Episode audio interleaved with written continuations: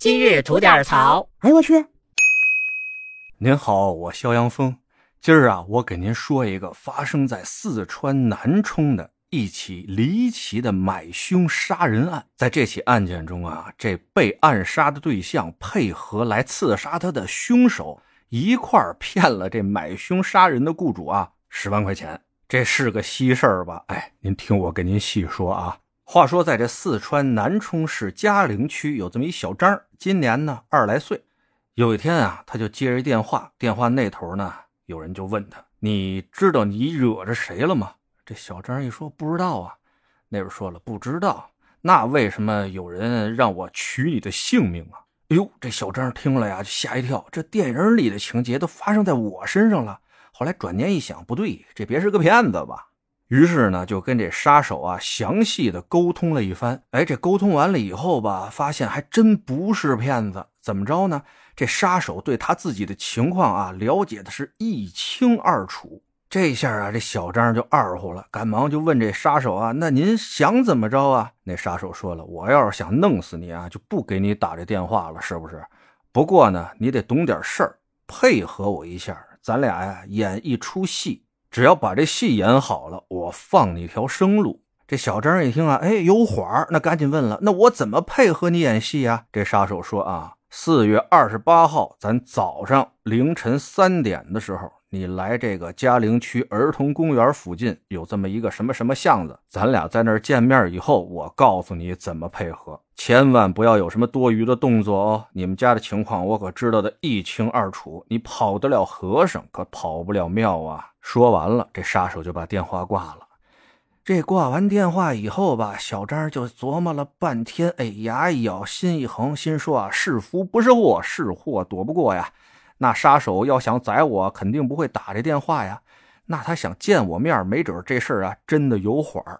于是呢，在四月二十八号的凌晨三点多，他就来到了这约定的地点，一直等到四点，这杀手啊终于出现了。出现以后，二话没说，从怀里苍凉凉就露出了一把明晃晃的啊番茄酱，然后啊开门见山的就跟这小张说了。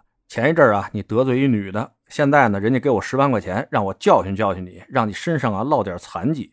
我呢也不愿费那么大劲，这样你配合我一下，看这番茄酱了吗？这还有块毛巾，你把这番茄酱啊挤脸上，拿毛巾一捂，哎，现在天也黑，我给你照两张照片，就当我把你给办了。完事儿，我拿这照片领了报酬，咱俩江湖路上啊是再不相见。这小张一听呢，哎，也是个辙。人杀手哥仁义，咱也别挡人财路啊。于是啊，就配合这杀手演了这么一出戏。完事儿呢，这杀手就拿着这照片啊，领赏钱去了。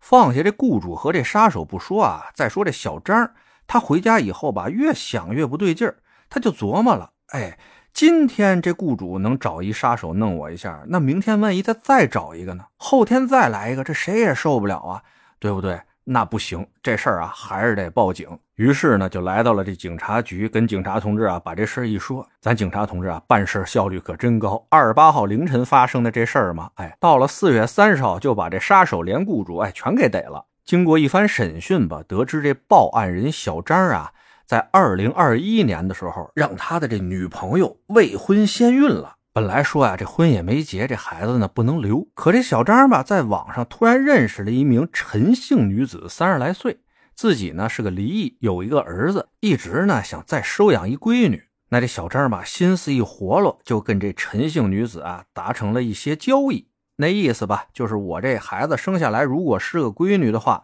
啊，就给这个陈姓女子收养。那具体他们谈的什么条件呢？警方没有透露，我这儿也不能给您瞎编。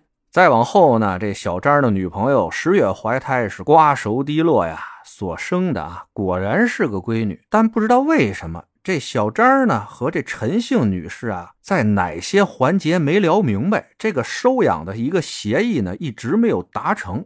我估计啊，那就是钱没聊明白吧？那还能是啥？到后来啊，这陈女士一气之下，人就上了百度找杀手去了。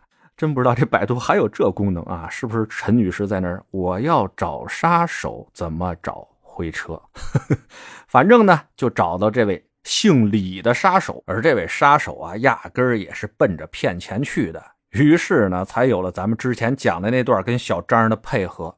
那么现在呢，啊，杀手和雇主都已经被警方抓获了，具体怎么判啊？咱慢慢等官方的消息吧。不过啊，我听完这个事儿以后啊，我就琢磨了，为什么感觉这场买凶闹剧的三方咋没有一边像个正经玩意儿呢？哎，不知道您怎么想的啊？咱评论区里边聊聊呗。得嘞，想聊新鲜事儿，您就奔这儿来；想听带劲儿的故事，去咱左聊右侃那专辑。期待您的点赞和评论。今儿就这，回见了您的。